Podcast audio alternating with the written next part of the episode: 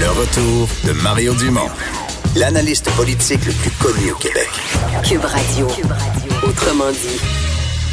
Il y a différentes euh, personnes qui vaut la peine de, suivre sur euh, sur les réseaux sociaux ces temps-ci. Euh, un de ceux qui va de, de messages à la fois, je dirais, rationnels, posés, en même temps clair, clair, dans le sens qu'il y a des actions à entreprendre comme société. c'est l'ancien ministre de la Santé, député libéral de la circonscription de la Pinière, Gaétan Barrette. Bonjour. Bonjour. Puis on, se parlera pas de politique, on va se parler de, de ce que notre société euh, traverse euh, à l'heure euh, à l'heure actuelle. votre vision, vous connaissez par cœur notre système de santé. Est-ce qu'on est équipé pour faire face au, virus dans votre esprit? La réponse, c'est oui, à la condition que le virus arrive lentement. Vous le voyez en Europe, il n'y a pas un système qui ne peut pas être dépassé. Et pour vous donner une image, parce que celle-là, elle vaut mille mots, là. Vous savez, le nombre de lits de soins intensifs puis de lits d'hospitalisation en Europe, en France, en Italie, en Allemagne, c'est plus du double de celui qu'on a per capita. Pas dans l'absolu, là, per capita. Uh-huh. Alors, euh, elles autres ont été dépassées. Alors, c'est pour vous dire que quand bien même on a bien, bien, bien des ressources, comme eux autres ont, ben, ils ont vécu une situation où ils ont été dépassés. Pourquoi ils ont été dépassés? parce qu'ils n'ont pas fait ce qu'on a fait. Alors, nous, ce que l'on fait, c'est pour éviter le point de dépassement. Et si on l'évite, oui, notre système de santé est capable de faire face à ça. Comment vous expliquez qu'avec... Euh, bon, je pense qu'on peut dire que le mot, le mot chanceux, ça s'applique plus ou moins, mais qu'on est quand même chanceux dans le sens que ça a commencé en Chine. On a eu un premier, premier échantillon des événements ensuite plusieurs pays d'Europe. Donc, nos autorités de santé publique ont quand même quelque chose sur lequel s'appuyer pour prendre des décisions, là. Vous avez 100% raison. On a deux chances. La première, elle est géographique. Quand vous regardez la progression du virus, c'est comme une bombe, une roche qu'on lance dans l'eau, ça fait des ronds dans l'eau. Ça a commencé en Chine. La Chine est exactement en face de nous autres, l'autre bord de la planète. Ça s'est étendu après ça à droite et à gauche. Ça s'est rendu en Europe. Nous, on arrive un peu à la fin. Ça, c'est la première chance. La deuxième chance, vous allez trouver ça un peu spécial, là, mais la Chine, là, quand ils ont mis 60 millions de personnes en quarantaine, là, ben, ils ont ralenti la progression planétaire du virus. C'est ça qu'ils ont fait. Euh, et ça, honnêtement, là, il euh, faut quasiment les remercier d'une certaine manière. Ça nous a donné du temps. Ça nous a donné du temps, exactement, parce que on oublie qu'il n'y en a pas de traitement pour, euh, contre les virus. On, peut faire de la mitigation, c'est-à-dire faire ce qu'on fait aujourd'hui, ralentir la progression, à la limite euh, euh, diminuer la, propagation complète. Mais le virus, là, il arrive, il arrive, puis là, quand on tombe dans la bonne case, on tombe dans la bonne case. Mais c'est ça la réalité, c'est qu'on a eu deux chances. Et, et, nous, nous, là, au Québec, là, on va le dire, là, ben, on est les premiers en Amérique du Nord à faire les bonnes moves, si vous me permettez. Et les derniers à faire la bonne move sont au sud de la frontière. Les États-Unis, êtes-vous inquiet? Êtes-vous inquiet? Ah oui, parce, oui, parce que vous, le brossard, là, député de la Pelletrie, là, vous êtes à 55 minutes de la frontière. Là. Ouais. Moi, là, ah, moins que ça. Moi, moins que ça, bon, moins que ça. Moins que ça. Euh, oui, moi, à 25 minutes de frontière, là. Alors, je suis inquiet de ce qui se passe aux États-Unis parce que là, si les États-Unis, c'est très possible, se ramassent comme en l'Italie et la France, c'est possible, là. Il y a une espèce d'insouciance aux États-Unis générée par leur président en premier qui pourrait faire en sorte que ça aille mal aux États-Unis. Alors là, ça va devenir un enjeu de, de, garder ça aux États-Unis. Alors, d'où les annonces qu'il y a actuellement, là. Vous savez, les annonces qui sont faites aujourd'hui par la fédérale, c'est des annonces très importantes. Quand on est rendu, nous, à fermer la frontière, il, fallait le faire. Même le Mexique, euh, docteur Barrett, même le Mexique ben se bat depuis une semaine pour fermer la frontière. Après que les Américains étant voulu un mur dans l'autre direction, là, c'est les Mexicains qui voulaient fermer la frontière ces derniers jours.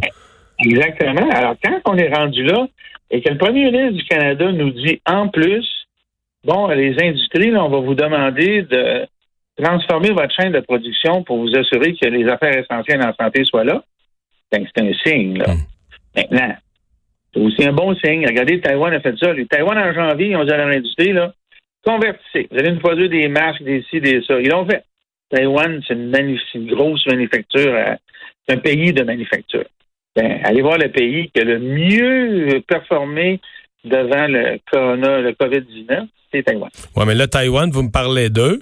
Euh, eux autres, la quarantaine, là, ils niaisent pas avec ça. Les gens qui arrivaient à l'aéroport, là, ils prenaient leur cellulaire, puis par géolocalisation, les gens disaient, moi j'habite la telle adresse sur telle rue. Ils prenaient par géolocalisation, ils les envoyaient dans leur maison, puis par informatique, s'ils sortaient de leur maison, il y a quelqu'un qui les appelait par téléphone pour dire, toi, t'es plus chez vous, là. Ça, ça commence à de la quarantaine euh, gérée. Euh, nous autres, ici, on, on se fie à la bonne foi des gens, mais eux autres, c'était militaire en bâtèche, là. C'est, s'appelle, c'est Big Brother, pour vrai, là. On te surveille par ton sel, tes géolocalisés, t'as pas le droit de pas le droit de quitter la maison. Oui, vous avez parfaitement raison. Au moment où on se parle là-bas, les usines ne ferment pas, puis ils vont manger au restaurant pareil. Puis au restaurant, on les oblige à, euh, à, se laver les mains avant, puis après avoir mangé. C'est comme ça qu'ils sont. Là. Ah oui, le restaurant impose ça? Euh, oui, ça a l'air que j'ai vu ça quelque part, là, ils font ce genre de choses-là. Moi, on va vous dire une affaire. Je euh, mm-hmm. J'ai pas de problème avec ça, moi, là, dans une situation comme ça. Ouais. Le, les, espoirs, parce que il y a des, euh, il y a quand même eu dans les dernières heures euh, des espoirs. on nous parle de ce médicament contre la malaria qui tout à coup pourrait avoir des effets.